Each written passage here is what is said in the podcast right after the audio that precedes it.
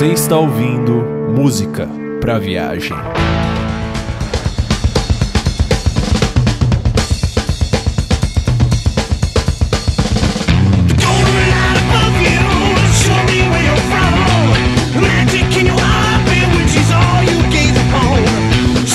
Bom dia, boa tarde, boa noite, habitantes do planeta Terra e amante da mais linda de todas as artes, a música. Está no ar mais um episódio, mais um lindo, maravilhoso episódio do podcast Música para Viagem. E hoje, como sempre, eu estou acompanhado aqui de pessoas maravilhosas e vamos começar as apresentações pelas meninas. Eu estou aqui do meu lado esquerdo com a Jéssica Capellini do canal de Fone de Ouvido. Aê! Oi, gente, tudo bom com vocês? Oi, gente linda! e seguindo aqui na nossa mesa virtual e fechando também a nossa mesa virtual, eu estou aqui com o nosso queridíssimo produtor musical, o Vitor Camilo do canal O Que é Música. Saudações ouvintes, aqui é Vitor Camilo do canal Que é Música e da Ilhos Produção Musical e hoje o meu microfone tá mais grave. Ui! Mais grave e mais, e mais robótico, né? Você tá animado com Star Wars, é por isso que, você tá desse jeito. É, tô uma pilha de nervos. Ele tá Darth Vader. Estamos aqui gravando um dia antes do Star Wars. Não, não, não, não, Não, não, não, não, não. não. Tecnicamente estamos gravando no dia do lançamento de Star Wars. Sei lá. É, sim, eu- o que importa pra mim é o dia que eu vou assistir Star Wars. Eu não quero saber do dia do Bem, você tá falando, eu nem sei quando eu vou assistir Star Wars. Imagina como eu tô. Olha, Eu tô nessa aí, Jéssica. Quando o pessoal estiver ouvindo esse podcast, eu espero com todo o meu coração que vocês dois já tenham assistido, porque... Por favor, também. né? Por favor. Mas enfim, tamo aí. É isso aí, eu esqueci de me apresentar no início. Eu sou o Eric Adam, lá do canal Music Soul. E esse é o seu podcast, o Música pra Viagem. Antes da gente ir para o nosso assunto, que hoje está maravilhoso, está muito lindo e provavelmente vai ser muito engraçado também, vamos primeiro para nossas leituras de comentários. Olá,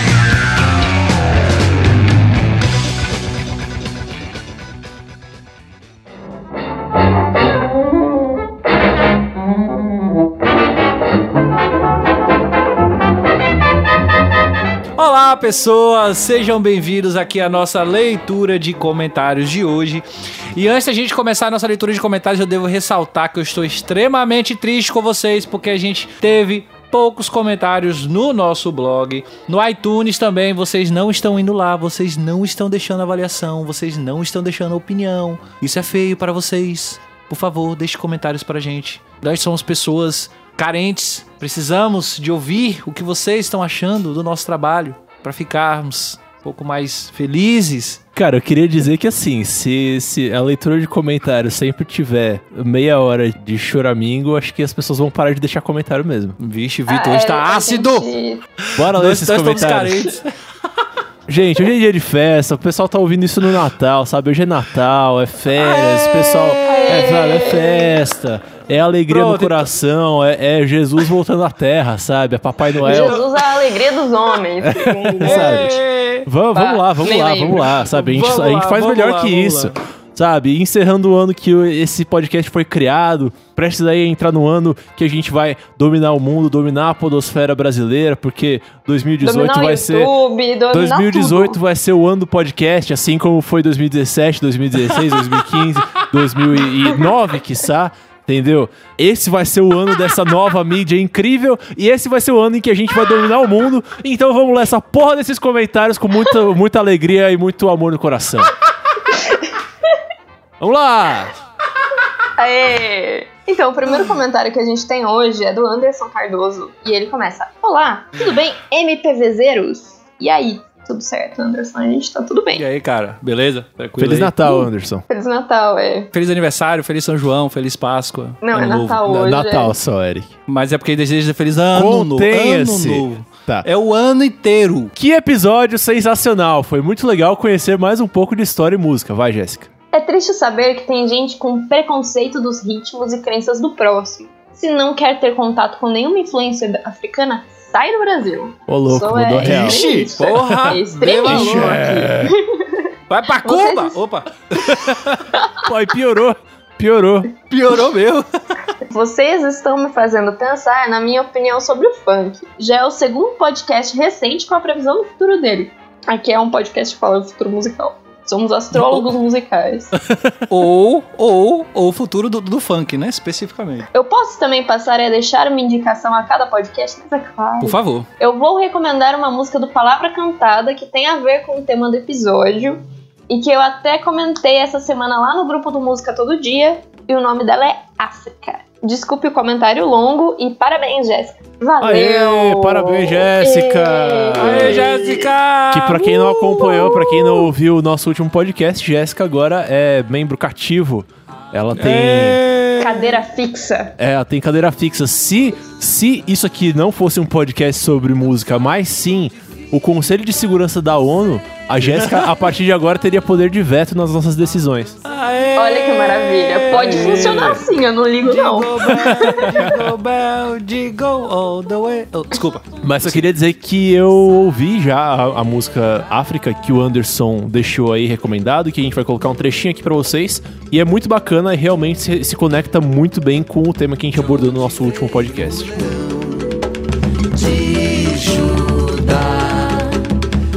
Alemanha e Canadá saberão. Toda a gente da Bahia sabe. Sim. E cara, comentário longo? Não, pelo amor de Deus, o comentário foi lindo. Que longo o quê? Para com isso. Comentário longo é o que a gente tem sempre que o nosso querido Coveiro Lima aparece aqui Maravilhoso. no nosso querido podcast. Aí. Maravilhoso esse homem. Mas assim, antes, antes da gente ler, do Vitor ler, porque o Vitor é o, é o leitor cativo do Coveiro. É assim, tá? Tem, tem o Coveiro e o Vitor lê, entendeu? É, é simples. Ok. Mas antes do Vitor ler, eu gostaria de ressaltar também que o Coveiro Lima agora está escrevendo também para o musicapraviagem.com, para o nosso blog. Aê! Obviamente. Aê! Uhul. Obviamente que ele escreve especificamente sobre metal, porque é, é mais a área dele, a área que ele curte e tudo mais, e escreve muito bem, diga-se de passagem. E já tem, inclusive, online um texto dele falando sobre os álbuns de metal que ele mais gostou nesse ano. Devo ressaltar que eu ainda estou ouvindo, né? Porque são muitos, mas eu ainda estou ouvindo e realmente é sensacional. O texto dele foi muito bem explicativo e os álbuns são sensacionais. E tem mais outros textos também no blog, também agora com o nosso amigo, o Felipe Nascimento, o Pipo, lá de Recife, que também tá escrevendo pra gente. Assim, ou Aê! seja, gente, vis... Aê! Gente, visite o musicapraviagem.com porque tem conteúdo agora bagarai, conteúdo também em texto. E Vitor, vai lá, leia o comentário do Coveiro Lima. Leio o comentário do Coveiro Lima. Agora, ah, antes de ler o comentário dele, eu só tô com uma dúvida profunda e existencial. Considerando que o Coveiro é o Coveiro, considerando que ele é quem ele é, a gente deve ou não desejar Feliz Natal pra ele? Feliz Hanukkah! É. Aceita. Kwanzaa? Vamos lá então. Então, nosso, nosso querido amigo Coveiro fala assim: Fala moçada, beleza? Programa sensacional de extrema importância para o debate atual. Muito obrigado, a gente fica muito lisonjeado, porque, como eu já falei, esse programa foi muito importante pra gente. A gente se dedicou bastante a, a deixar ele com a qualidade que ele saiu no fim das contas. Olha, e ele eu estou continua muito assim. orgulhoso de ter gravado. viu? Também. É, e ele continua assim: A nossa história cultural está totalmente atrelada à cultura africana, assim como à cultura indígena. Mas infelizmente foi e é suprimida ainda pelo pensamento europeu aristocrata. Temos total noção disso, como citado no programa, principalmente por parte das vertentes religiosas predominantes. Isso fica nítido quando observamos que a maioria dos evangélicos e católicos vem de etnia afrodescendente, mas demonizam a cultura religiosa de seus antepassados. É, cara, eu não. Acho que é, é arriscado dizer que é a maioria, né? Mas como eu citei no, no próprio podcast, né? A, a história que eu falei a respeito dos músicos que são dessas igrejas, né, principalmente das igrejas evangélicas, neopentecostais, realmente, cara, eu vejo muito essa contradição, assim, entre músicos que têm origem negra, mas negam completamente as raízes africanas na música que eles fazem. E aí ele conclui assim, dizendo assim, só uma pequena observação sobre um comentário na parte final feita pelo Victor sobre a batida do funk. A batida citada é uma batida primal e que pode ser encontrada em vários outros estilos ao redor do mundo. O funk brasileiro ele é uma vertente de um movimento chamado Miami Bass dos anos 80 nos Estados Unidos e que basicamente possui a estrutura musical e estética visual que nós conhecemos do funk daqui. Eu tive a oportunidade de ouvir um exemplo que o Coveiro deixou aqui no comentário dele, que eu vou deixar também um pouquinho para vocês ouvirem aí. Suck my dick. Suck my dick. Lick my balls. Lick my balls. Kiss my ass. Kiss my ass. Goddamn, this bitch can do it all.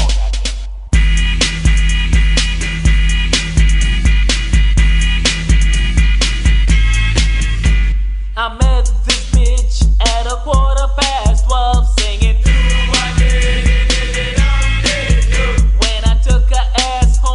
Pelo exemplo que o Coveiro deixou aí, eu consigo perceber uma relação clara entre o funk e o Miami Bass, na verdade, principalmente no timbre que é utilizado, né? O, o timbre de percussão eletrônica que tá sendo utiliz que é utilizado, né, nesse exemplo aí do Miami Bass, lembra muito as percussões eletrônicas, as, as baterias eletrônicas que são utilizadas no funk, né? Principalmente no funk mais raiz ali dos come do final dos anos 90, início dos anos 2000, né? Mas é, realmente essa batida que eu me referi, é isso que eu falei. Ela pode ser encontrada no jongo e realmente é uma batida bastante primal. Na verdade, eu tô me referindo a esse tum pá pá tum tum pá pá tum pá pá tum tum pá pá tum. Esse é um ritmo básico que realmente, se você for pesquisar, muito provavelmente você consegue encontrar ele ah, em diversos gêneros musicais ao redor do mundo, né? Principalmente gêneros musicais que têm essa matriz africana. Mas o que eu quis levantar ali foi o questionamento, foi a ideia de que provavelmente a relação entre essa batida e o funk, o funk brasileiro, veio por meio do jongo, né? Porque o exemplo de Miami Bass que você deixou aí no coveiro, apesar de ter essa relação dos timbres, da forma de a música se desenvolver, a batida, a estrutura rítmica da coisa não é exatamente a mesma, né? Então, enfim, só uma, uma discussão aí pra gente aprofundar um pouquinho mais as origens desses gêneros todos e perceber que existe sim uma relação clara entre coisas que a gente ouve hoje em dia e essas raízes africanas mais, ah, literalmente, mais raiz. Eu achei esse, esse comentário bem pertinente, assim, porque eu tenho uma dúvida muito grande, assim, em relação ao, à história do funk carioca, do funk brasileiro, né? Especificamente, assim, por que que chamam de funk? E aí eu tava conversando outro dia com um outro amigo sobre um, em um outro grupo e tal, e eles comentaram exatamente sobre isso que o Coveiro comentou. Ah, porque isso daqui é, é o funk tem como base o Miami Bass e tudo mais, explicou essa história pra mim. Só que assim, eu tenho vontade de me aprofundar ainda mais. Eu nunca encontrei algum, algum material que pudesse tratar sobre isso. E aí é, é um, é um- é um negócio que eu fico meio assim. Não sei, cara. Porque assim, a gente tem pouquíssimos materiais que falam sobre a história do axé, pouquíssimos materiais que falam sobre a história do funk carioca, esse tipo de coisa assim. Eu não, eu não consigo entender por quê, porque a gente tem muito material que fala sobre vários outros estilos, assim, sabe? E a gente pouco tem é, é, materiais que falem sobre esses, esses estilos, esses gêneros musicais, esses ritmos e tal. E é algo que eu tenho muita vontade de me aprofundar pra conhecer um pouco mais, até pra poder é, entender o que tá acontecendo ali, né? De, de, de fato. Enfim, eu achei esse, esse, esse, essa parte do comentário muito, muito pertinente pro que eu tenho, assim, em mente sobre o funk. Obrigado, Coveiro, e Feliz Natal. Não sei se eu desejo. Feliz Natal, né? Na Feliz dúvida, na alguma dúvida. coisa. Bom, tenha, tenha um dia divertido. Feliz, feliz feriado. Aproveite. Feliz feriado, exatamente. Beba bastante e coma peru. E aproveitando nesse exato momento, há seis minutos atrás, a nossa queridíssima Michelle Scarton deixou um comentário pra gente. A gente lê? Aê, maninha. Vamos lá. Michelle Scarton e ela deixou assim: Olá, meus queridos. Só vim dizer nessa mensagem o quanto eu amo esse podcast e essa equipe que vocês formaram. Ai, gente. Hum, Que fofinho. Tenho pouco a dizer, mas muito a parabenizar pelo excelente tema, que foi bastante complexo para mim. Tanto que, mesmo tendo ouvido uma vez, estou ouvindo novamente para dizer sinceramente que compreendi tudo. Adorei a analogia do Vitor com o macarrão. E sim, fica cada vez mais clara para mim a importância da música negra como base da música brasileira. Parabéns para a Jequíssima. Jessiquíssima. sou eu? Parabéns para a Jessiquíssima, que deixou a Amanda aqui orgulhosa, historiando sobre o tema. Sem mais a acrescentar, deixo aqui o meu beijão para vocês. Continue o ótimo trabalho. Feliz Natal, Michelle! Aê, Feliz Natal! Uh, Feliz Natal, Mi! E um 2018 cheio de macarrão pra você. Olha isso, Isso eu acredito que vai ter bastante no 2018 dela. É isso aí, pessoal. Chegamos aqui aos fim das nossas leituras de comentários. Só gostaríamos de ressaltar, né, para que vocês deixem comentário pra gente aí, no- deixando feedback sobre o que vocês têm achado do nosso- dos nossos programas, nossos episódios. Deixe também é, dicas de episódios que vocês queiram que a gente fale e tudo mais. E é só entrar no musicapraviagem.com e deixar lá o seu comentário e também conferir os textos, né, agora do Felipe, o Pipo e do Coveiro. Mas se você quiser deixar aquele comentário um pouco mais intimista, algo que só a gente pode saber, mandar, sei lá, enfim, nudes não, não mande nudes. Não, diz não. Mas- Não, não, não mande nudes. As mande música pra gente. Mande mensagem para o musicapviagem@gmail.com que a gente vai ficar muito feliz em receber o e-mail de vocês. Não se esqueça também de passar lá no iTunes e deixar uma avaliação lá pra gente, nada de, de hate, vou falar em inglês não, vou falar deixar uma avaliação lá pra gente. Deixa cinco estrelas lá e deixa um comentário sobre o que você acha sobre o nosso podcast maravilhindo aqui. E Feliz Natal, Feliz Ano Novo, como muito peru, segundo o Vitor. E vamos para o nosso episódio, né não? Bora! Sim, esse episódio tá muito legal, gente. É isso Tá aí. lindo! Valeu! Vamos lá, tchau. gente. Feliz Natal. Valeu. Feliz Natal, uhul! Jingle bell. É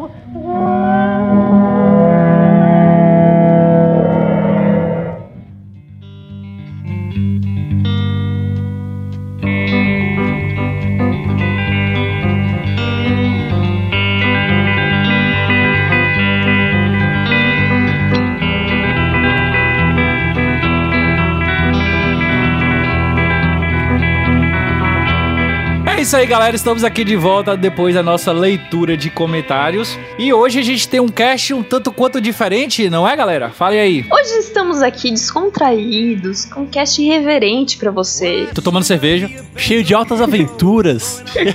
com, com a turminha do barulho. Mas sim, meus queridos Jéssica, Eric, ah, o podcast de hoje, na verdade, é pra gente dar uma quebrada, porque o podcast passado foi um podcast que a gente gostou muito de fazer.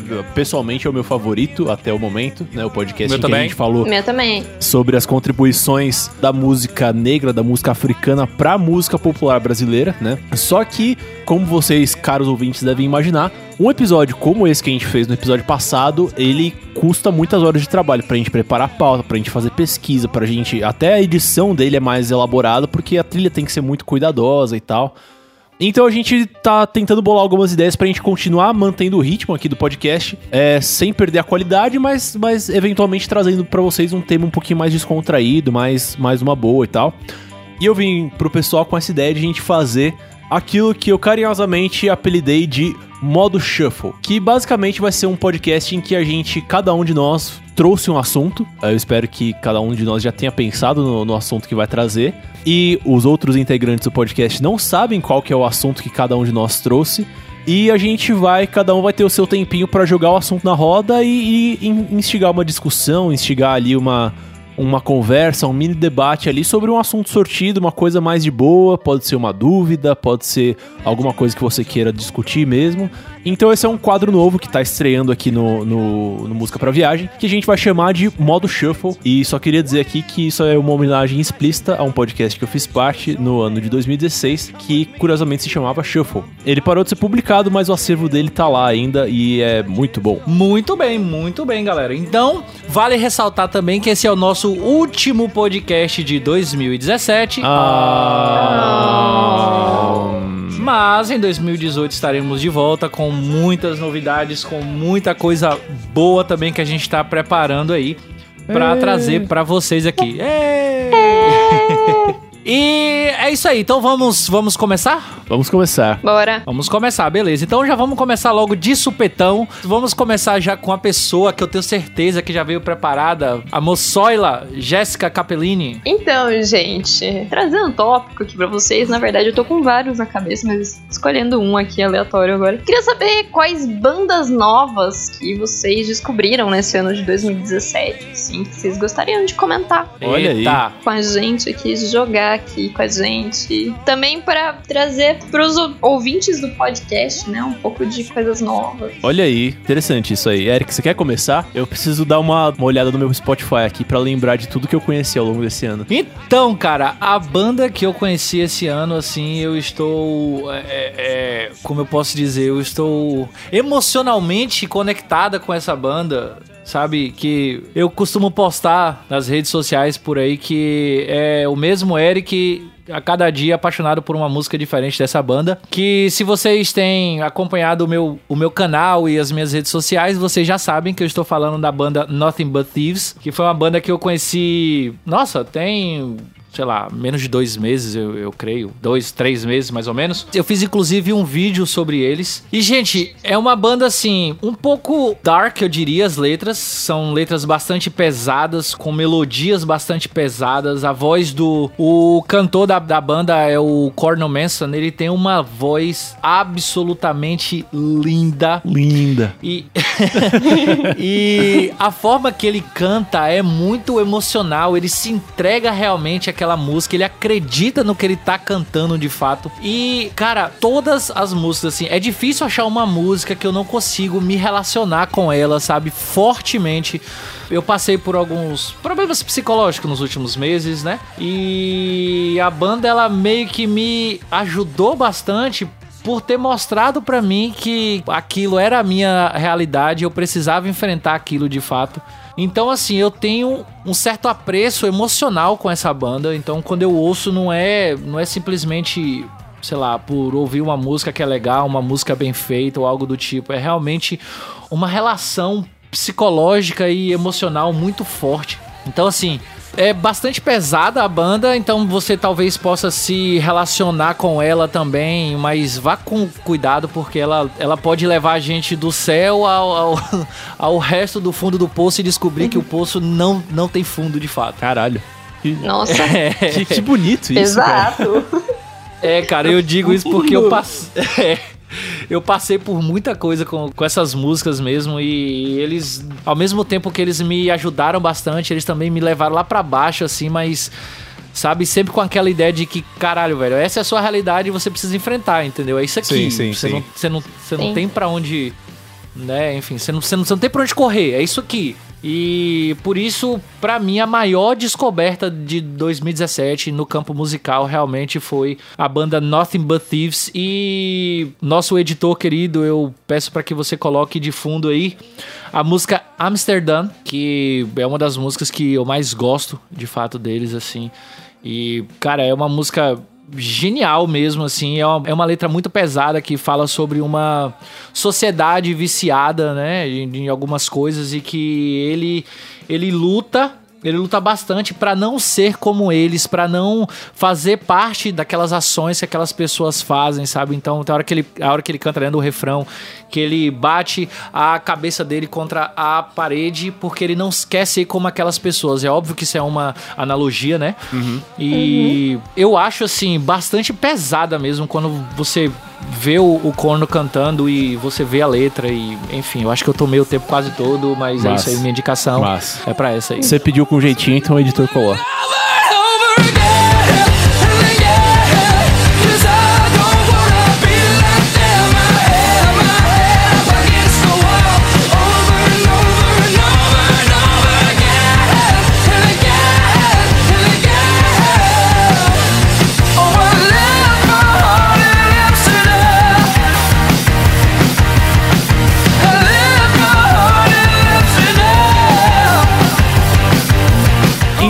Respondendo muito massa as reflexões do Eric aí, eu ainda preciso ouvir essa banda e eu não consegui dedicar um tempo. Mas, cara, legal. Eu gostei muito da bola que você levantou, Jéssica. E olhando aqui o meu Spotify, cara, eu percebi que esse esse ano foi muito ativo, assim, na minha, nas minhas pesquisas musicais, né? Ah, quem acompanha aí o podcast já ou- ouve há algum tempo sabe que nos últimos tempos eu tô bem envolvido com música pop, né? Principalmente em função de um trabalho que eu tô fazendo com um cantor chamado Bruno, que vai se lançar finalmente em janeiro de, de 2018. Aê! Aê! E com a música que ficou muito linda, ficou muito massa. Eu espero que ela me dê muito dinheiro. É. Mas em função. Eu, de- eu espero também, cara. Eu espero também. Eu preciso, quero tomar umas com seu dinheiro. É, né? Enfim, mas assim, em função do trabalho com o Bruno, eu acabei me aproximando muito do universo pop, assim, do universo de música pop e do universo de música latina, que era coisas que eu não tinha muito me relacionado pra valer ainda, assim, eu já tinha eh, reconhecido um certo valor em, em vários artistas desses universos, mas olha, vendo aqui a minha página do Spotify, Pô, esse ano eu vi pra caramba o disco da Dua Lipa, que foi lançado esse ano mesmo, né? O, o álbum de Muito estreia bom. dele. Eu ouvi pra caramba o, o disco mais recente da Katy Perry, que me foge o nome agora, mas também é, é- foi lançado agora no segundo semestre desse Reason? ano. E é o, o Witness. Witness. Witness. É. Witness. Eu ouvi pra caramba o disco novo da Lorde, também, que saiu no início desse semestre, desse segundo semestre, que também, nossa, achei genial, assim. Muito eu legal. Não, eu não fazia ideia da- do nível de qualidade que esses artistas muito pop poderiam atingir, sabe? E eu fiquei muito. É muito gratificado de perceber que, que eu consigo ser um fã de música pop, sabe? Tendo todo o meu background de, de ouvir coisas estranhas. Eu gostei muito do fato de que eu abri minha cabeça pro pop e eu comecei a perceber que tem muita coisa ali que ressoa comigo, assim, com os meus gostos musicais e tal. Então, nos últimos tempos aí eu tava ouvindo o disco novo da Taylor Swift também, que tem algumas coisinhas ali que eu não gostei, mas também teve muito mais coisa que eu gostei do que coisa que eu não gostei. Então, esses últimos tempos pra mim foram bem fortes nessa questão de, de abrir minha cabeça pra essas artistas do universo pop mega mainstream, assim que era um terreno que eu nunca tinha pisado. Mas só pra pegar aqui o gancho, eu queria falar de dois artistas, na verdade, um artista e uma banda que eu já conhecia um pouquinho an- anteriormente, antes desse ano, mas que foram artistas que eu redescobri nos últimos meses, assim, nos últimos pouquinhos meses, e que, que aí eu finalmente, né, comecei a usar o Spotify com mais propriedade e tal, e comecei a usar isso pra me aprofundar no trabalho desses caras. Um deles é um cantor inglês é, chamado Benjamin Clementine, que é um negão, o cara deve ser maior que eu. e é um cara assim, ele tem uma visceralidade absurda na música dele, assim. Eu conheci ele por um EP que ele lançou, sei lá, acho que em 2010, 2012, alguma coisa assim, que era um EP só de piano e voz, com uma gravação assim que era legal, mas não era assim aquela coisa super produzida. E você ouvia ali o quanto ele depositava o sofrimento dele na música, era aquela coisa mega vinda de dentro, assim. E aí, esse ano, por acaso, eu decidi ah, me aprofundar na- nas músicas dele, na obra dele, porque até então eu só conhecia duas músicas dele. E aí, e assim, eu voltei a ouvir ele numa semana. Na semana seguinte, ele tava lançando um disco novo. Então foi uma foi um retorno a, a ele, assim, bem. com um time bem calculado. Uma feliz coincidência. né? É, é, exatamente. Mas inclusive eu- eu queria recomendar pra vocês ouvirem, vou, vou pedir pro editor colocar aqui de fundo, que nem o Eric faz. É uma música do. Uma música do primeiro álbum completo do Benjamin Clementine chamada Nemesis. E que dá pra você ouvir tanto um lado pop bem acentuado que ele tem, quanto uma coisa mais visceral, mais agressiva, de um jeito bem emocional, assim.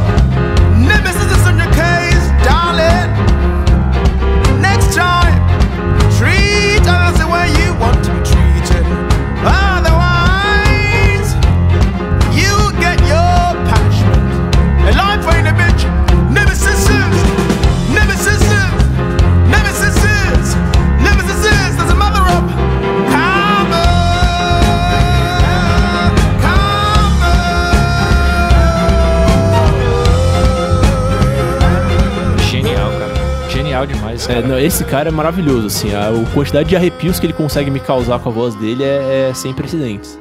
E uma outra banda que eu me reaproximei nesse ano, que também era um- uma banda que eu gostava muito, mas eu só conhecia um disco deles. E agora, nas últimas semanas, foi uma, uma situação muito parecida com essa do Benjamin Clementine. Eu peguei o Spotify e falei, cara, eu sempre gostei pra caramba dessa banda, mas só conheço um disco, agora eu vou, vou pegar o Spotify e vou conhecer tudo que eu não conheço deles. Sendo que no- na semana seguinte eles estariam lançando um- um disco novo que é uma banda sueca chamada Diablo Swing Orchestra. Que, pra quem não sabe, é uma banda que essencialmente eles misturam a linguagem do heavy metal, eles têm alguns riffs muito pesados, assim, mas assim, com um monte de referências étnicas e, e o carro-chefe deles é misturar os riffs pesadões do heavy metal com arranjos de big band, de, não, não, não chega a ser tecnicamente big band, mas arranjos de, de sopros, uma- com uma linguagem bem jazzística mesmo, assim. E é uma banda fenomenal, assim. O álbum novo deles é um pouco questionável, mas é uma banda fenomenal que eu gosto demais, assim. E eu tive a feliz surpresa de descobrir que as coisas que eu não conhecia deles são até mais legais que as coisas que eu já conhecia, assim. Então é uma banda que eu redescobri nesse ano que eu tenho ouvido muito nos últimos meses, assim, nas últimas semanas. Achei interessante o, o, o questionável. Cara, a banda é muito boa. Essa banda é muito boa. É muito boa. Gente, Aliás, só pra, Nossa só Senhora. pra deixar aqui como recomendação pro pessoal, gostaria de deixar pra vocês ouvirem, conhecerem o trabalho do, do Diablo Swing Orchestra. A primeira faixa do segundo álbum deles, chamada A Tap Dancer's Dilemma.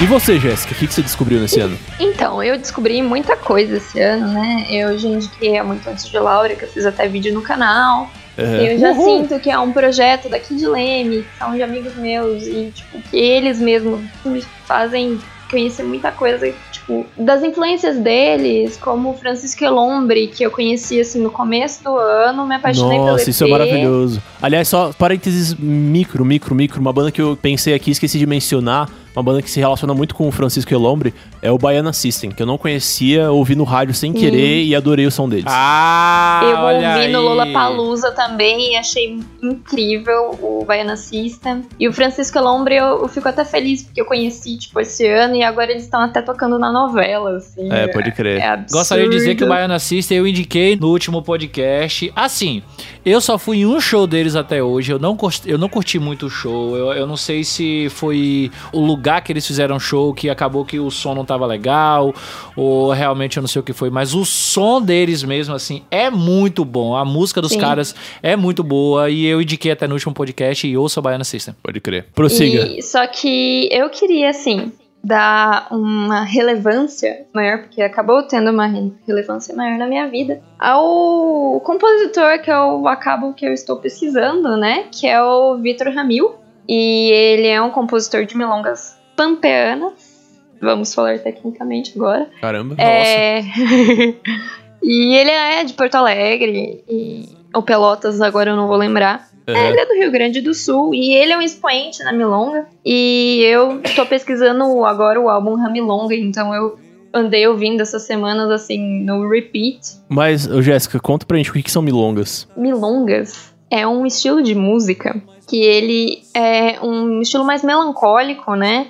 E ele é tocado só violão e voz, às vezes tem um pouco de percussão. E o Vitor Ramil, ele é um expoente também porque ele começou, ele trouxe até instrumentos indianos Nossa, é, na produção dos álbuns dele. Então ele acabou sendo um expoente contemporâneo por conta dessas é, novas influências que ele trouxe pra milonga, né?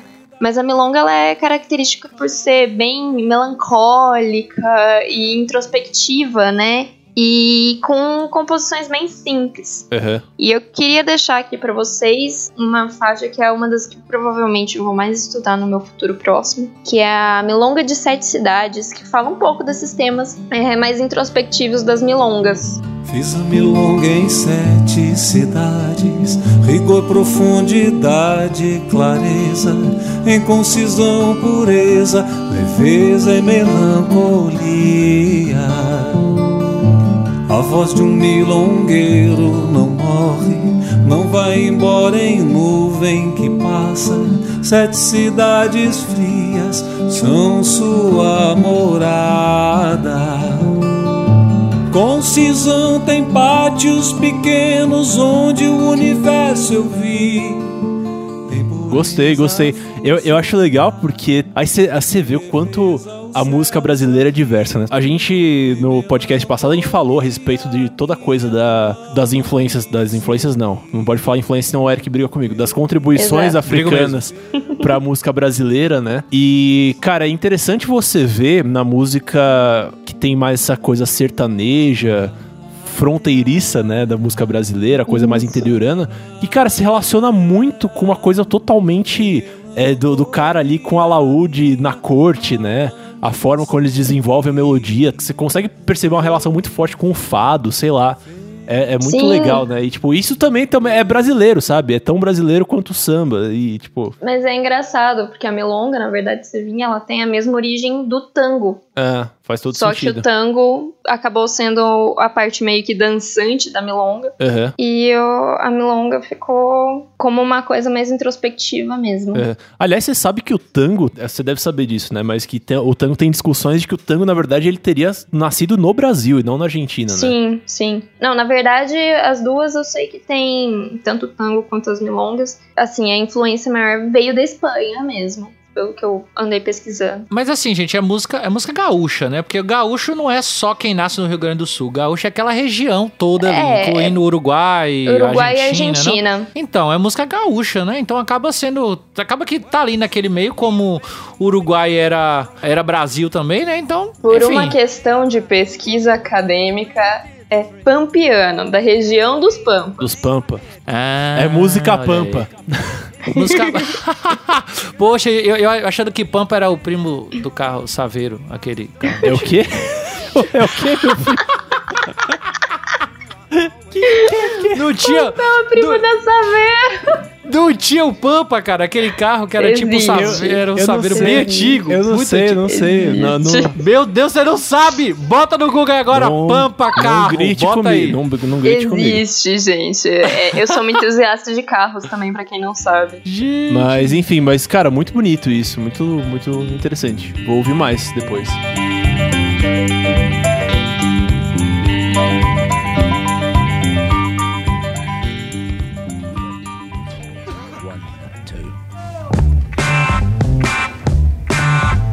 me tell you how it will be. There's one for you, 19 for me.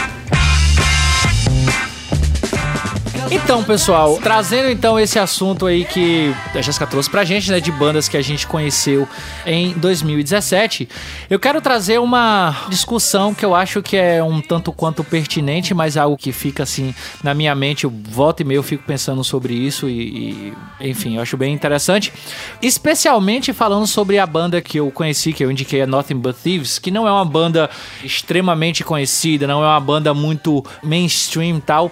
E aí, pensando nisso, eu fiquei assim, imaginando outro dia, imagine se, a, eh, se essa banda acaba se tornando mainstream, acaba se tornando muito conhecida e tudo mais. Será que mataria a arte deles, o que eles querem fazer e tal? Pensando nisso, eu quero trazer aqui para essa roda de discussão o seguinte questionamento: a fama mata a arte? Isso não precisa se restringir só à música, pode ser a qualquer outro tipo de arte que vocês queiram é, é, trazer também para discussão. Obviamente a gente vai acabar focando na música, né? Sim. Mas enfim. Até porque aqui não é arte pra viagem, não. Aqui é música pra viagem, é específico. Que bicho, cagador de regras. Cara, mas eu acho que assim, eu não gosto de nenhuma frase absoluta, assim. Tipo, você pegar e dizer a fama mata a arte. E no momento que você diz a fama mata a arte, você- tá assumindo que assim, o cara ficou famoso, acabou a arte dele, não tem mais, não tem mais pra onde correr.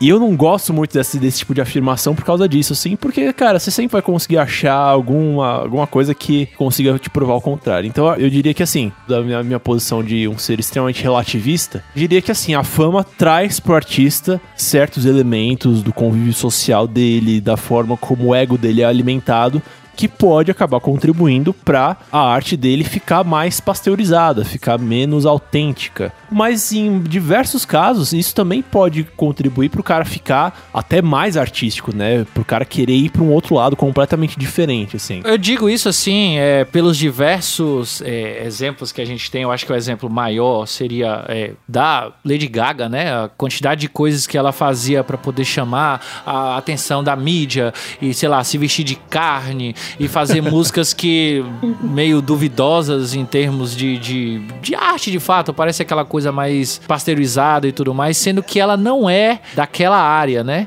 Daquela área mais pop, daquele jeito que ela fazia, sendo que aí quando ela atingiu aquela fama, que a pressão dela produzir muito fez com que, é, tipo assim, hoje ela não, ela não tem mais aquela pressão que ela tinha de produzir muita música, né? E hoje ela faz um negócio que ela gosta mais, um negócio mais a cara dela, um negócio mais, não sei, uma coisa mais artística pra ela. Um outro exemplo é a própria Kelly Clarkson, que eu fiz até um vídeo falando sobre o novo álbum dela, Uhum. em que claramente ela colocava a antiga gravadora dela como quem colocava pressão pra ela produzir, que ela tinha que fazer novos álbuns, porque tinha que vender, porque tinha que não sei o que, porque tinha que não sei o que. E ela mesma acabava que não gostava do tipo de música que ela fazia. E aí, quando o contrato dela acabou, a primeira coisa que ela fez foi sair da gravadora e, e, sabe, fazer músicas, inclusive, que diziam, sabe, que ela não tem saudade nenhuma, que aquilo que ela viveu era, era horrível, era aquela pressão pra poder produzir e tal. Então, assim, talvez quando eu usei a palavra fama não fosse realmente o que eu deveria ter usado, mas talvez o mainstream ou essa necessidade de você vender, de você estar sempre famoso, ser número um da Billboard, de estar nos primeiros rankings de vendas e tal. Essa pressão, de fato, ela, ela mata a arte, ela mata o que o, o artista quer entregar pro seu público. Eu não sei se eu me fiz entender agora melhor. Sim, sim. Eu, Sim. eu tenho mais ou menos uma opinião formada sobre isso, mas vamos, vamos ouvir a Jéssica primeiro. Então, é, eu acredito que o Vitor tenha uma opinião mais certeira, até por conta que ele também trabalha na área, né? Mas eu acho que depende muito, porque ah, a gente tem dois tipos também. A gente tem o, o artista que ele já emerge de uma forma comercial, para depois fazer o que ele quer, e às vezes estoura, tipo, até grande, como por exemplo foi o que aconteceu com a Anitta, por um exemplo, que eu acredito que hoje ela se sente muito mais confortável fazendo coisas que ela gosta do que no começo da carreira dela. Uhum. E já existem os artistas que são independentes, que crescem de forma independente e depois conseguem alguma forma de sucesso. Que eu acho que a- falar sobre sucesso também é uma coisa muito subjetiva. Eu sou uma pessoa que eu gosto de coisas subjetivas. Mas. Só é, relativista essa bagaça aqui, né? Exato, eu acho que é uma coisa que é, é muito subjetiva. Mas é, isso. mas só, só fazer um parênteses. Eu acho que é muito isso, cara. Quanto mais velho eu fico, quanto mais eu estudo as coisas do mundo, tipo, relativas à música ou não relativas à música, mais eu sinto que, assim, cara, não dá pra você ter uma, uma opinião absoluta sobre nada. É. Eu sinto que cada dia eu fico mais relativista nas opiniões que eu tenho, porque é, é muito difícil não ser relativista. É, não, de Sim. fato, eu, eu tendo a concordar perfeitamente com isso, assim. É, é- você vai vendo novas, novas vertentes e, e, Pô, você percebe que o mundo ele não é preto e branco, né? Mas tem muito Sim. mais do que 50 tons de cinza, né? Tem- Sim. Não, gente, ainda mais tratando de arte, né? A arte é uma coisa que ela nasce e é aquele negócio, o interlocutor dessa arte, ele vai entender de uma outra forma do que o, o- autor, o compositor e o que seja, entendeu? Eu, eu acho que isso que é uma coisa intrínseca a qualquer tipo de arte, que tá sujeito a interpretações também e tudo mais. É, exato, é. É um ponto. Porque como a gente vive muito numa época que. Se bem que a gente sempre viveu isso, né? Isso é. é- Sim. É do mundo, mas assim, a galera diz, é, querendo dizer o que é arte, o que não é arte, querendo pregar o que você pense. É, eu me lembrei daquela, daquela discussão que a gente teve outro dia, de que a gente precisa precisa fazer com que as pessoas pensem dessa forma. Aí ela falou assim, pô, aí vamos agora definir o que é arte. Pera, mas a ideia da arte não é exatamente de questionar o que tá aí, questionar o que. O que eu- quer dizer, não, não que a ideia da arte seja só essa, mas uma das, das ideias da arte não é exatamente questionar o que se é posto, o que se é colocado. Então, se você cria regras para como a arte deve ser, você mata a arte, assim.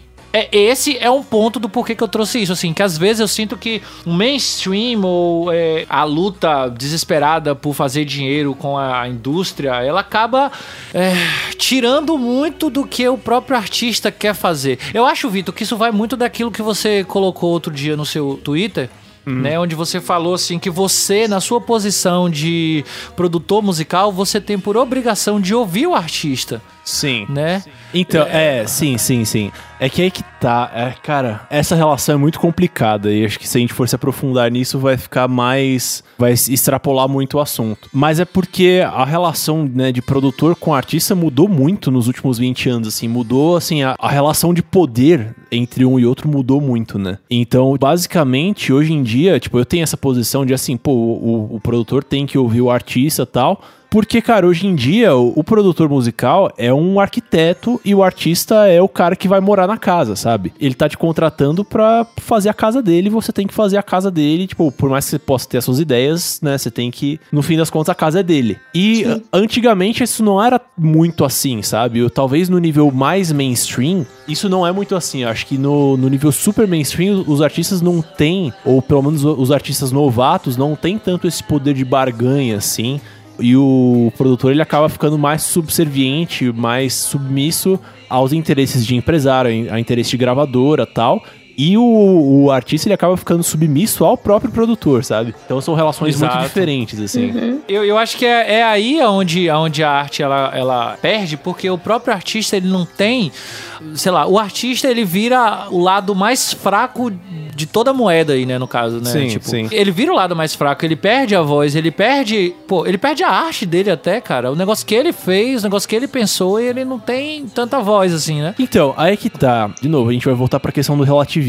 Mas eu acho assim, cara, é, se você considerar o artista em si, eu acho que, obviamente, assim, se o cara quer tocar no rádio, ele vai ter que sacrificar um pouquinho da autenticidade dele pra entrar num certo padrão, né? Isso a gente já. Mas por quê? Mas por quê? Esse é o ponto. Por que isso? Por quê? Entendeu? Porque é assim que, o, que a indústria funciona, cara. Porque, enfim, é questão de, de padrão, sabe? De você. Eu acho que não é só a indústria, eu acho que, que muitas das coisas que estão na mídia, não só em música. Sim. Mas é isso que eu tô questionando, gente. É isso que eu tô tentando trazer, assim, tipo assim, questionar, sabe? Por que que é assim, cara? Por que que é assim? Por que que eu nunca vou ouvir Nothing But Thieves tocando na, na, na, na- numa rádio nacional, sabe? Assim, é, quer dizer, uma rádio que toque a nível nacional, sei lá, em um horário nobre. Por que que eu tenho que necessariamente ouvir, sei lá, Anitta? Por quê? E- Esse é o Porque, ponto, assim, porque sabe? eu imagino que seja uma, que- é uma questão de interesse, assim, do- em função das pessoas que movimentam o mainstream, né? E movimentam, eu tô falando não dos artistas em si, mas dos empresários, né? Das pessoas que têm grana e tal, que bancam a coisa Sim. toda. É mais fácil você empurrar coisas fáceis de se ouvir. Aí a gente volta a uma questão que a gente já discutiu nos podcasts sobre produção musical, a gente discutiu no podcast sobre música pop, né? Que é a questão de assim, é mais fácil você colocar, você emplacar um tipo de música que já é tendência do que você você propor uma coisa nova pro público, né? Se você propor uma coisa Sim. nova, pode ser que dê muito certo, mas assim, se você emplaca, joga uma coisa que já é tendência tal, que você já, já percebeu que existe uma galera ali que tá ouvindo mais ou menos uma coisa parecida, é um investimento mais seguro pra você in- investir o seu dinheiro, sabe? É meio que isso, assim, que move a coisa. E nesse, nesse contexto, eu acho que, assim, existe espaço pra mudança. Só que a mudança, ela, ela ocorre ao longo de muito tempo, assim. Então, vou- algum artista chega e propõe uma, uma diferença que, ah, vou cantar de uma forma diferente. E aí faz sucesso e aí todo mundo começa a copiar. Ah, vou colocar um instrumento X aqui, faz sucesso, todo mundo começa a copiar. E aos poucos os gêneros musicais vão se moldando. Aos poucos a indústria vai mudando e vai propondo, vai inserindo coisas novas. E aí até chegar no sentido de que, tipo, por exemplo, já houve uma época em que rap era uma coisa absolutamente marginalizada, né, de gueto, que jamais tocaria na- nas rádios, ah, digamos assim, populares. E hoje em dia é provavelmente o gênero que mais movimenta dinheiro no, no mundo todo, né? Mas acho que pra coisas ir indo assim, Você precisa passar por muitos processos de, de assim, das pessoas que detêm o poder, o dinheiro dessa indústria, verem que aquilo é rentável, que aquilo é um investimento seguro, sabe? E isso aqui eu quero colocar que eu não tô fazendo juízo de valor ou, em nenhuma banda. Não tô querendo dizer que, sei lá, que Nothing But Thieves é melhor do que Anitta, como eu usei os, os dois exemplos. Não é, É, esse o ponto. sim. Acho que o ponto é realmente porque assim, a gente não vê coisas diferentes, sabe? É uma coisa que eu tenho, assim, muita dificuldade de sair na minha cidade, porque, pô, eu chego em um, em um bar, tá tocando tal artista, tá tocando tal música, ou tal, sei lá, tais músicas. Aí, aquele bar fecha, eu vou pra outro bar, está tocando outra banda tocando exatamente as mesmas músicas. É, tipo, não é nem outras, outras músicas do mesmo artista, são exatamente as mesmas músicas. Ah, sim. Aí você fala assim, caralho, velho, por quê? Sabe, por quê?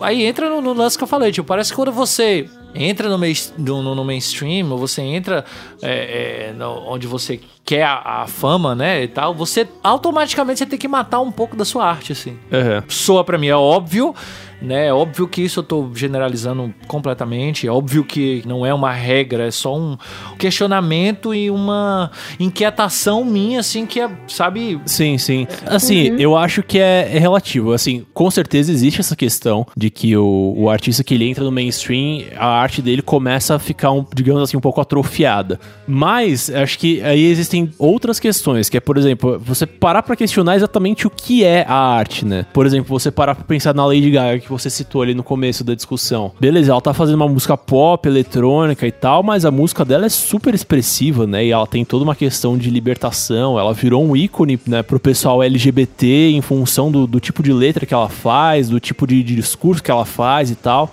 Então, de certa forma, será que, assim, o fato de ela ter. se- será que, assim, ela não entregou um pouquinho da autenticidade musical dela em nome de ter um pouquinho mais de voz e conseguir fazer com que a mensagem dela chegue a mais pessoas? Entende? E aí, nesse sentido, Sim. Fica difícil você dizer que ela está sendo menos artística, entre aspas. Você entende o que eu quero dizer? Entendi, entendi. É como se ela tivesse. Ela tá tirando um pouco de si, mas pra poder ter um alcance maior, no caso. né? É, ela tá, ela tá transformando o, o remédio dela, que era um remédio, digamos assim, uma solução concentrada, em uma coisa mais homeopática. Mas o princípio ativo ainda é o mesmo, sabe? Eita, pô. Ó, gostei da, da metáfora. Metáfora não. Você viu aí? Não, é- eu acho que é muito isso. É, é um assunto que pra mim é muito difícil, porque eu vejo, acabo vendo os dois lados da moeda e eu não penso também só no artista. Eu penso que o artista, como o Victor até mencionou, o artista é um ve- investimento pra gravadora, pra produtores, pra managers, pra todo mundo que acaba investindo nele de alguma forma.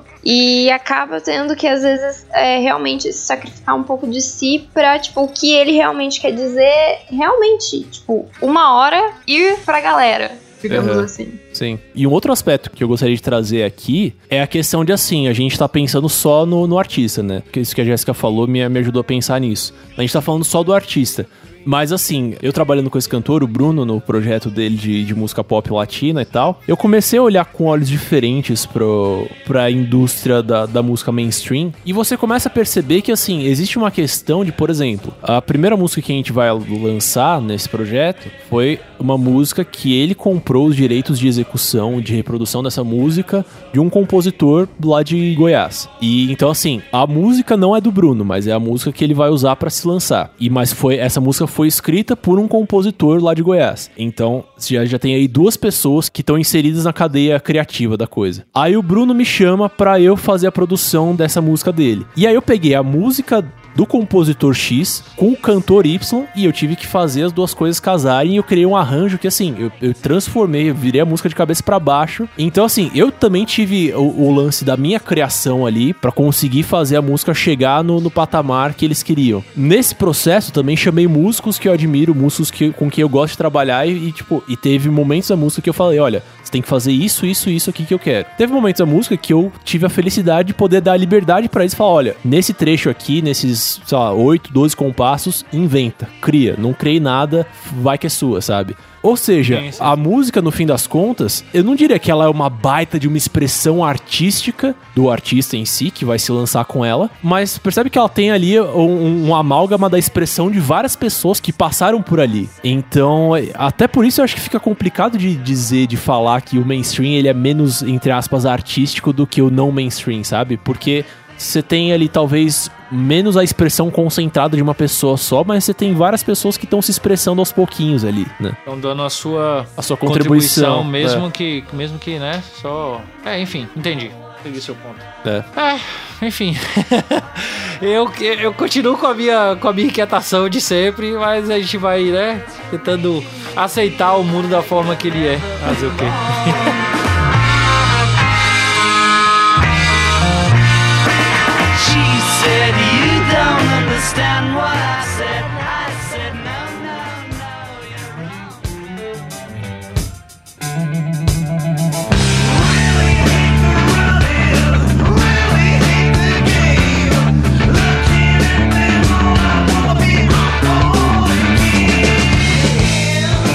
Vitor, fala pra gente aí qual é a sua inquietação, o que, que você trouxe pra gente discutir aqui nessa roda e fechar esse, esse boteco aqui hoje, nosso primeiro modo shuffle. Bom, então vamos encerrar esse podcast aqui, vamos pro nosso último tópico, nossa última, nosso último assunto. E eu queria falar sobre uma coisa um pouquinho mais pessoal, um pouquinho mais relacionada com a gente. Nudes? Não, não, não, por favor, não. Droga. É inadequado pro horário. Mas eu queria saber de vocês, porque a gente aqui no, no podcast a gente fala muito sobre música e ah, porque a gente fica conjecturando, a gente fica pensando e tal, não sei o que, especulando. E eu, particularmente, eu falo bastante sobre a minha vida musical como produtor tal. Mas eu queria saber mais de vocês como músicos, assim. Assim, como que vocês ah, se relacionam do ponto de vista de músicos, é, de como criadores de música, como executores, como instrumentistas, cantores. Como que é a relação de vocês do ponto de vista de quem está fazendo a música, de quem está criando a música? Eita, que profundo. E só pra complementar, e o que, que vocês pretendem fazer com isso uh, pra vida de vocês? Ah, eu acho assim que é muito difícil pra mim falar nesse tema, porque eu tô começando a entender que eu tenho um lado cantora, na verdade, agora, que, né, tá se Uhum. desenvolvendo e tudo mais. E eu sempre tive uma relação de, tipo, estar em qualquer lugar e ouvir música e começar a cantar do nada. Sim, eu sou essa pessoa meio musical, assim, meio glee, Uhum. sabe? Puxa, lindo demais. Aí, agora eu percebo que, tipo, estão havendo reações de pessoas falando: Ah, te vi cantando, ah, eu vejo você cantando, ah, você deu uma cantarolada no seu último vídeo. É, Então eu, eu acho que eu tô meio que aceitando mais essa parte minha. legal. Dessa relação minha diferenciada com a música. E eu acho- que eu citei um- no cast do porquê ouvimos música, né? Que acabou que a, a música acabou se tornando intrínseca em todas as partes da minha vida, né? E. Mas eu acho que assim, eu, num futuro, eu por enquanto vejo isso como um hobby mesmo. Não vejo isso mais como algo mais profissional, nem ganhando dinheiro com isso, nem nada do tipo. É.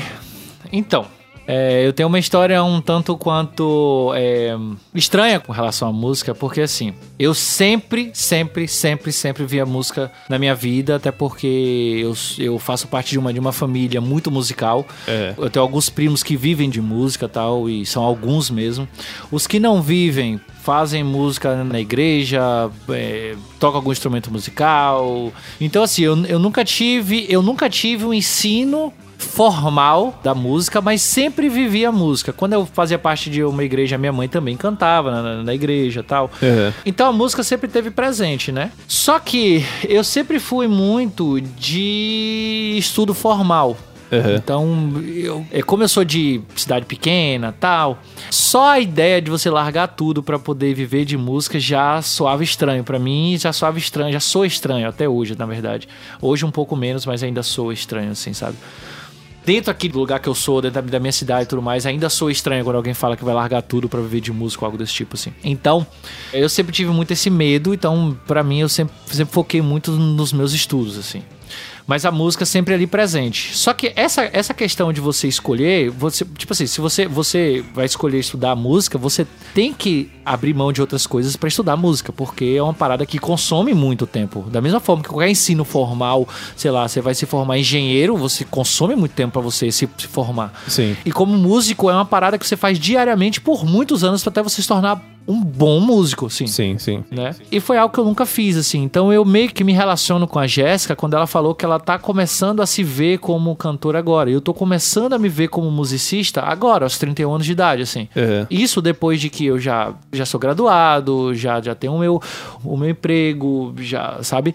E a forma que eu achei pra estar muito mais próximo à música foi fazendo o meu, o meu canal, fazendo o meu podcast, é, o blog. Então, assim, foram formas que eu encontrei de estar sempre próximo à música. Mas eu, fica aquele desejo de querer mais, né? De que Sim, você quer sim. tocar, você Fica. quer. É, então, acho que era mais ou menos esse ponto que eu queria chegar, assim. Assim, se eventualmente a relação de vocês com a música começar a se desenvolver e tal, vocês verem que começa a surgir uma coisa ou outra, vocês, vocês pegariam e começariam a investir mais tempo, assim, sacrificariam tempo de trabalho remunerado pra ir perseguindo esse sonho de lado, assim, por fora? É isso, eu fico com muito medo, né? Como a Jéssica falou, o fato de você estar começando a se ver agora como musicista, eu tenho muito receio, porque eu conheço muitos músicos bons, muito músicos bons, e eu não me acho um músico bom, entendeu? Eu não me acho. Eu me acho, tipo assim, cara, eu consigo fazer aquele feijão com arroz e eu, eu me sinto muito feliz fazendo, mas eu, eu sinto que pra eu buscar realmente de fato esse sonho, pra eu buscar viver de fato de música, eu precisaria me melhorar muito, muito muito, muito mesmo, sabe? Então, às vezes, assim, eu acabo fazendo, como a Jéssica falou, acaba sendo mais por hobby ou mais.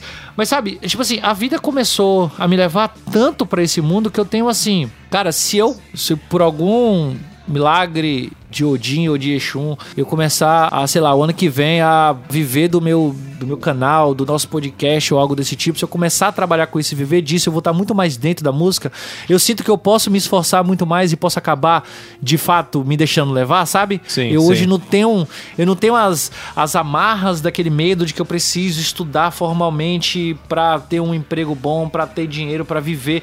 Eu hoje eu me sinto muito mais livre disso e eu sinto que se eu tivesse a chance de poder de fato fazer isso, eu faria. Sabe? Acho que é mais ou Sim. menos isso, sim. Então, eu acho que eu, eu senti um pouco isso esse ano na apresentação do coro, porque foi um desafio muito maior e envolvendo coreografia e tudo, e um musical que eu amo muito, que é o Chicago. E eu acho que eu, eu deixei um pouco as horas que eu deveria até, né? Porque meu trabalho formal, na verdade, é a faculdade, então eu deveria estudar um pouco mais e tudo mais. Acabei deixando de lado, acabei às vezes deixando de lado de vir pra lá e me ver meus pais. Pra me dedicar a isso, a fazer workshops e fazer, querendo ou não, as coreografias das aulas de dança. E entrei, tipo, pra academia pra tentar ter um condicionamento físico melhor. Eu sinto que eu já deixei isso um pouco, assim, mais claro pra mim esse ano, de é, me dedicar um pouco mais a isso, não só como um, um hobby. Aham, Mas foi mais por um desafio pra ver se eu era capaz. Sim. E eu vi que, assim, por mais que eu também tenha esse negócio da Erika, eu não sou uma boa cantora, eu não sinto que eu sou, eu sinto que eu tenho que melhorar absurdamente. Inclusive, pra, por exemplo, a Amanda, que mora comigo, Amanda, beijo, que, poxa, cantou Fantasma da Ópera na apresentação, ficou esplêndido, ficou maravilhoso, ficou magnífico. Eu ouvia ela ensaiando e eu ficava tipo, meu, nunca que É. eu vou conseguir cantar desse jeito. Porque eu vou apresentar, sabe? Tinha horas que eu questionava, porque todo mundo cantando super bem e eu falava, eu não tô nesse nível pra apresentar. Mas eu fui lá, encarei o desafio e, e, tipo, fiz. Então, é uma coisa que eu realmente tenho vontade. Se, tipo, pintar a oportunidade de eu crescer nessa área, eu não vejo por que não. Eu acho que o ponto, assim, difícil do que, do que Jessa comentou aí agora é porque, assim, a gente acaba se comparando por mais errado que seja. Sim. Acho que é tipo assim, por exemplo, é o que foi o que eu falei. Tipo, eu sei que eu conheço muitos artistas, muitos músicos bons pra caramba. Eu toco com um cara. Ele toca guitarra literalmente todos os dias há 20 anos. De domingo a domingo, ele levanta 5 horas da, da manhã. Ele levanta, faz as coisas dele, 5 e meia da manhã ele pega a guitarra e toca por uma hora, uma hora e meia, e depois ele vai, ele vai trabalhar, volta à noite, dá aula de guitarra ou mesmo ensaio com a gente. Há 20 anos ele tem essa rotina. Uhum. Quando ele viaja pra algum outro lugar, tudo mais, ele leva alguma, alguma guitarra menor, leva algum, algum violão, alguma coisa pra que ele possa ter esse, esse ensaio. Cara, ele é muito bom. Inclusive, eu já fiz um vídeo com ele. É, se vocês forem lá no nosso, nosso canal, o Music Soul, você vai ver lá o vídeo que eu fiz com ele falando sobre o baixista ser a peça mais importante da banda. É o Bruno. E ele é muito bom, assim, sabe? Então, eu vejo caras como esse, eu vejo assim, cara, eu não tive, sei lá, um oitavo, um décimo, sabe? Um dez avos, melhor dizendo. Do esforço que ele teve a vida inteira. É óbvio que eu não vou ser bom como ele, mas a questão é ser no minimamente bom pra poder, sei lá, fazer o som bem feito, sabe? Sim. E, Mas e é- é, isso que eu, eu- sinto que eu nunca vou conseguir. Sim, mas acho que a minha pergunta, cara, foi. É não tanto nessa questão de autoavaliação, assim, mas eu penso assim, por exemplo, em termos de expressão, vai. É porque, Eric, você. Vou revelar agora pro mundo que você já me mandou algumas Oh. composições suas, né, pra gente trabalhar junto. Eu ainda não consegui mexer nelas direito, mas não esqueci delas, vou mexer nelas com calma. Tan, tan, tan. Mas enfim, você já tomou um tempinho pra pegar e tentar se expressar musicalmente, criar uma música, criar duas músicas, fazer letra e tentar e pensar em, em progressão de acordes e tal. Eu queria, queria saber de vocês, assim, como que vocês sentem essa proximidade com essa questão de criar música versus a questão de, assim, de a gente estar aqui no, no podcast ou nos canais simplesmente falando de música, sabe? Eu, eu queria saber de vocês, assim, o quanto exercer a música é, é- Qual que é o tamanho do impacto de exercer a música na vida de vocês, assim, com relação à atividade de simplesmente falar sobre música ou discutir música e tal. Cara, eu acho que me expressar musicalmente é uma parada que, tipo assim, eu nunca conseguiria me expressar tão bem com palavras ou de qualquer outra forma como com a música, sabe? A música ela é aquela parada assim de que, velho, é algo que eu não consigo descrever. Como eu contei inicialmente pra vocês aqui, né, que é, a música ela me salvou de muita coisa assim, especialmente nos últimos tempos, né, as coisas que eu andei passando e tal. E cara, eu acho que ter a chance, eh, poder me expressar musicalmente é algo que eu me sinto privilegiado em poder fazer, assim, porque é algo que já nasceu comigo. Não que, ah, eu, eu sou, sou músico porque eu nasci músico e blá blá blá. Não, não é isso. Eu acho que todo, todo mundo pode aprender a tocar um instrumento e por aí vai.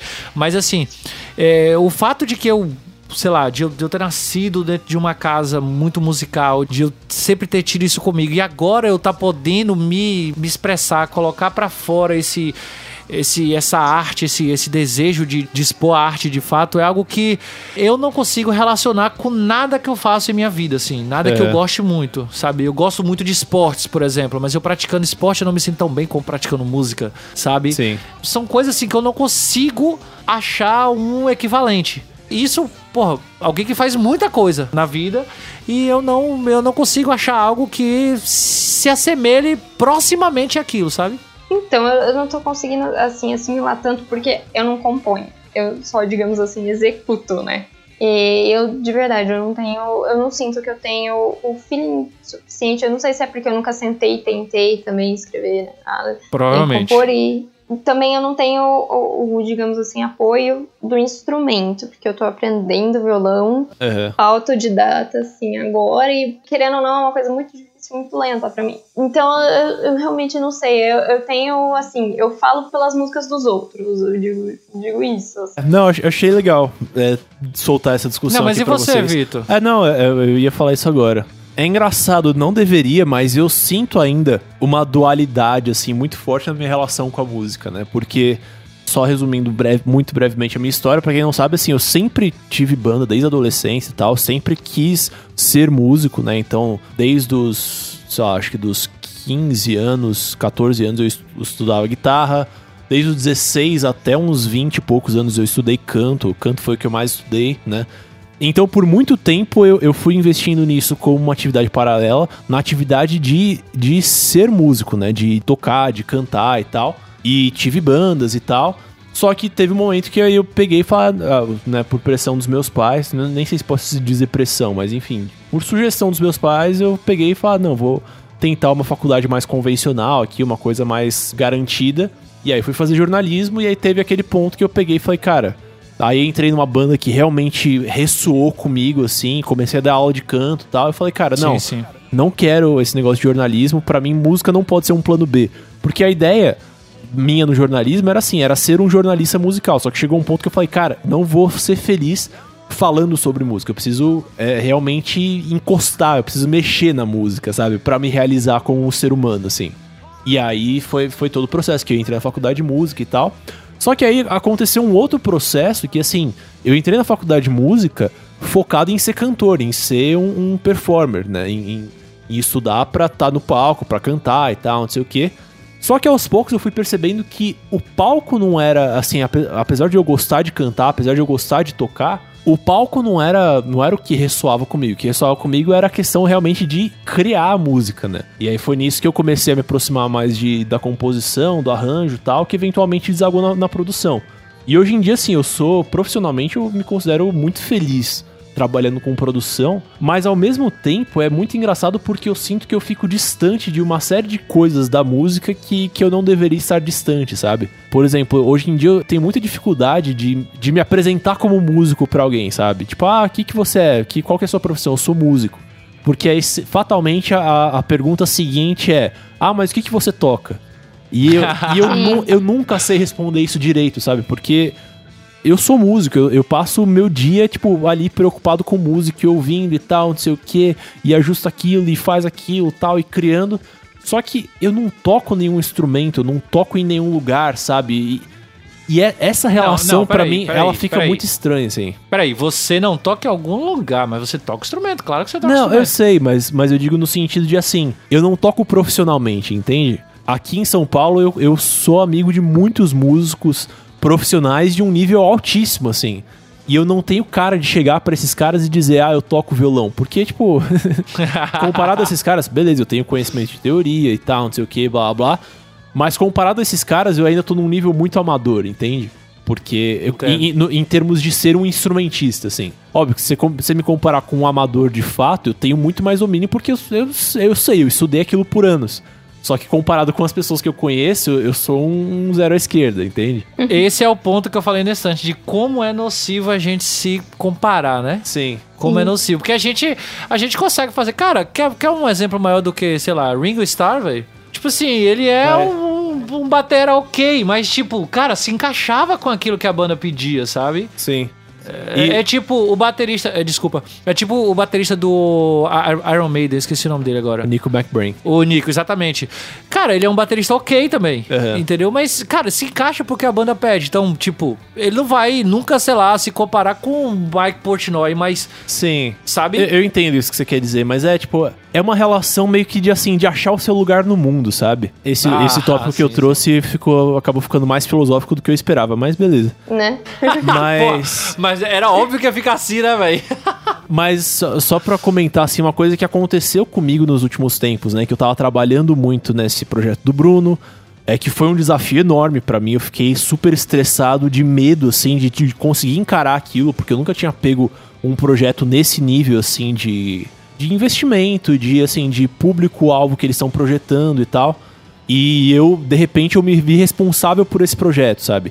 Nesse meio tempo também fiz um curso de gravação, aconteceu uma série de pequenas coisinhas que meio que mudou a chave na minha cabeça, sabe? Eu, passei a me olhar no espelho e falar, cara, anteriormente a isso, a esse, esses período, a esse período, a esses últimos dois, três meses, eu me olhava e falava, ah, não, eu sou um cara que trabalha com produção musical. Depois desse processo todo, depois desses meses, eu, eu consigo me olhar no espelho e falar assim, com toda tranquilidade, eu sou produtor musical, sabe? É isso que eu faço, é isso que. É nisso que eu enfio a minha cara, sabe? Sim, sim. É, é, é estranho porque, tipo, foi uma mudança puramente psicológica, sabe? No sentido de, tipo, de como você se enxerga, sabe? E é engraçado, só pra concluir essa questão das comparações, por exemplo, nessa produção do Bruno, eu chamei alguns músicos que eu conheço, que são caras assim, que eles estão entre os melhores músicos de São Paulo, literalmente, assim. Basicamente um tecladista, um baterista e um baixista, que são caras assim, que são músicos extraordinários, sabe? Que são caras que eu conheço, que são meus amigos ou meus conhecidos já há muito tempo, mas são caras que eu jamais teria a cara de pau de assim, de se eu montasse um projeto meu autoral com as minhas músicas, eu jamais me consideraria à altura de chamar eles pra tocar comigo, por exemplo. Mas chegou um ponto em que eu, na, na condição de produtor, me considerei à altura de chamar eles pra trabalhar pra mim na minha produção, sabe? E pra mim isso foi uma mudança psicológica muito forte. E eu, eu continuo nessa coisa de assim, de tentar entender mais ou menos qual que é o meu lugar no, no universo musical, assim. Isso é, é, realmente, velho. Você você mesmo trouxe essa, essa discussão e você mesmo tá no, no, no lance filosófico da coisa. Porque é, é, é uma parada filosófica, velho. Sim, Não tem total. por onde correr, assim. Extremamente. E é, eu acho, porra, interessante demais, velho. I wrote on yellow paper from a man who was king. He said my boy will have some crazy scenes.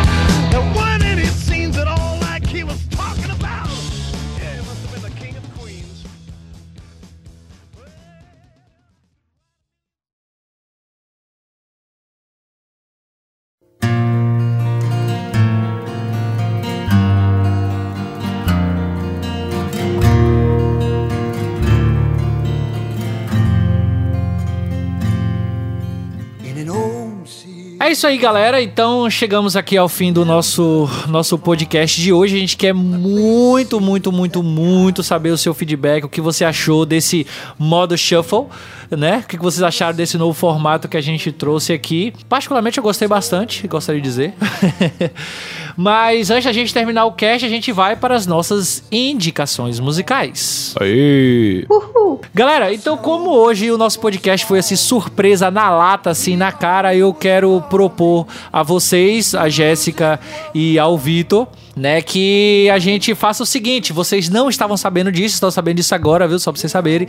Então eu quero que de supetão, hoje dia 25 de dezembro de 2017 é Natal, indiquem uma música de Natal que fuja completamente de todos os padrões ou algo desse tipo. Go! Como assim? Que fuja dos padrões. Não sei, cara. O padrão que você que você tiver de música de Natal. Eu quero que você indique agora uma música de Natal que fuja de tudo. Então Mas, eu gente. preciso, assim, categoricamente, indicar a única música na minha vida que já me fez chorar de soluçar. Que Eita. eu já contei na, no podcast que a gente falou dos shows de nossas vidas. Eu contei a história do show do Trans-Siberian Orchestra. Eu citei que esse, nesse show eu chorei, feito um bebê. E então eu vou ter a oportunidade agora de indicar a música específica que me fez chorar, que é uma composição maravilhosa deles chamada Old City Bar. Então com vocês a música Old City Bar da Trans-Siberian Orchestra.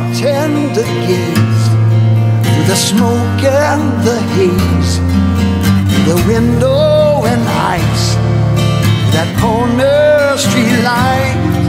We're standing alone by a broken room. Was a girl the child said could no longer get home, and the snow it was falling. The neon was calling. Bartender turned and said, Not that I care, but how would you know this? The child said, I've noticed if one could be home, they'd be already there.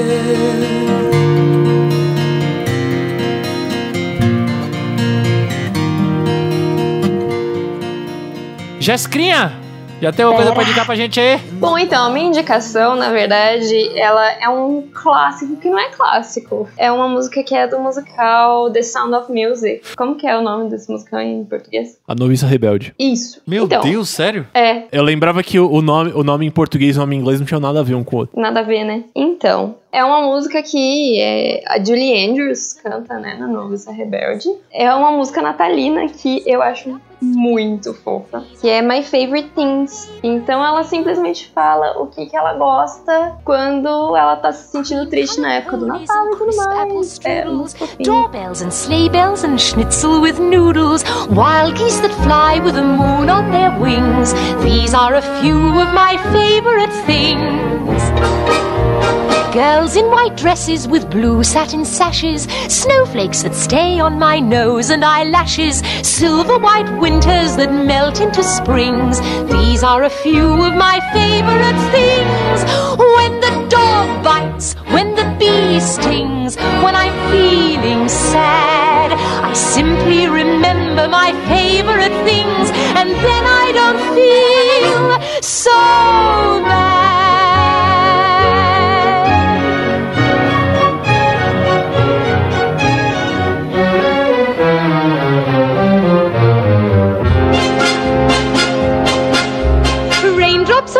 On roses and whiskers on kittens, bright copper kettles and warm woolen mittens, brown paper packages tied up. Ok, with e a minha, a minha indicação é uma música clássica, né? Uma música que vem falar diretamente dos nossos corações, perguntar a gente o que a gente fez no ano, que agora já é Natal e o ano novo tá logo ali. Eita, ele vai indicar Simone. É, é Então é Natal exatamente de. Simone. Ele fala pra gente indicar músicas que são clássicas natalinas, ele vai me indicar Simone. É. É papo Eu sério ver. Claro que não, né, cara? Eu Só não que eu sei. queria ver até, até onde vocês iriam chegar pra pe- perceber que eu tava falando dela.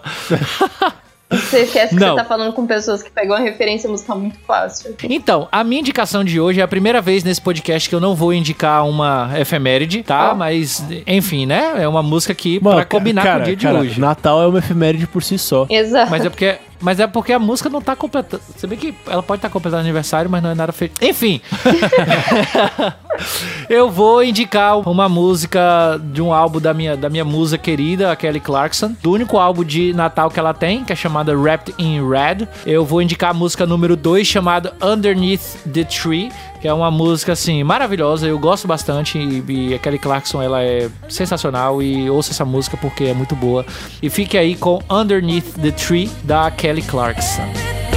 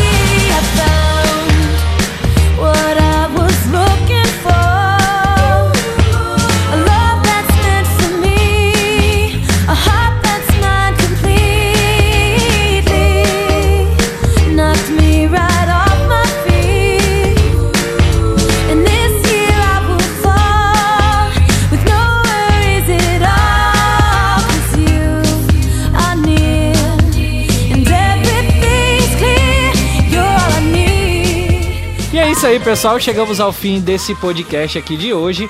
E agradecemos muito, muito, muito a você que, que ouviu a gente até agora. E pedimos também para que você vá no nosso blog musicapraviagem.com e deixe lá um comentário legal sobre o que você achou sobre esse nosso novo formato aqui de podcast e tudo mais. E algo completamente diferente, completamente sem pauta né? E também dê dicas pra gente o que a gente pode fazer pra poder melhorar, né, o nosso o nosso modo shuffle. E siga a gente também lá no, no Twitter e em outras redes sociais, tipo esses que a gente vai indicar agora. Jessicrinha, como é que a gente faz pra poder achar você nas redes sociais? No Twitter, vocês me encontram como J Capellini. No Instagram, como J Capellini ou De Fone de Ouvido.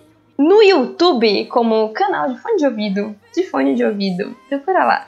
E no Facebook também, na página do De Fone de Ouvido. Muito bem, muito bem. Seu Vitor Camilo, como é que a gente faz pra encontrar Vossa Senhoria pela internet? Minha senhoria pela internet pode ser encontrada no Twitter, no arroba Victor Y Camilo. Ah, vocês podem me encontrar também no Instagram, no arroba Victor Y Camilo. Ou no, no meu canal, no Que é Música, no YouTube, o Que é Música mesmo, com uma perguntinha, um ponto de interrogação. Ou, principalmente, acima de tudo, no site da Ilhos Produção Musical, que é a minha produtora, o meu showdozinho, o trabalho da minha vida, a menina dos meus olhos. Ah, e por lá eu posso fazer serviços de produção musical, de composição, de arranjos, de gravação, de mixagem. E a gente pode trabalhar juntos no seu projeto musical. Então acesse lá o site para conhecer os meus serviços. Que beleza. E vale, vale destacar também que a Ilhos Produção Musical é responsável pela edição desse podcast. Pode crer. E. Inclusive, Ilhos Produção Musical. Estamos faltando aqui, né? A nossa vinheta aqui ter, de finalização. Vai ter. Hashtag vinheta 2018. E se vocês quiserem me encontrar pela internet, desistam porque eu não sou legal pela internet, não, brincadeira. Vocês podem ir no canal Music Soul, Music apóstrofo S Soul, na verdade é youtube.com barra Music Soul, tudo junto. No Twitter a gente tá como arroba canal Music Soul. O meu Twitter pessoal é arroba Eric. E as minhas outras redes sociais vão estar tudo no link aí desse post. Então acesse o musicapraviagem.com se você tiver muito afim de me seguir. E pegue lá todos os endereços que vai estar tudo por lá. Não esqueça de deixar o comentário pra gente, como eu já falei anteriormente. Se você quiser falar alguma coisa mais intimista, quiser indicar aquela música de Natal que você tem vergonha de indicar nos comentários, vai e manda um e-mail pra gente, que e-mail é algo super 2017. Envia pra gente um e-mail para musicapviagem arroba gmail.com. Se você não ouviu, volta um pouco, porque isso daqui é um podcast, você pode voltar. Ou vá no musicapraviagem.com e veja todos os links por lá. Tudo que a gente falou por aqui vai estar nessa postagem, incluindo as músicas que você ouviu de fundo aí. E algo muito importante Algo muito importante que você não pode se esquecer de fazer para ajudar o nosso podcast a crescer é o que, Jéssica? Fala pra gente aí, Jéssica, o que, que todo mundo tem que fazer para ajudar nosso podcast a crescer? É dar um rate 5 no iTunes. Muito bem, pois vá no iTunes e deixa lá cinco estrelinhas pra gente, deixa um comentário também sobre o que você está achando do nosso podcast.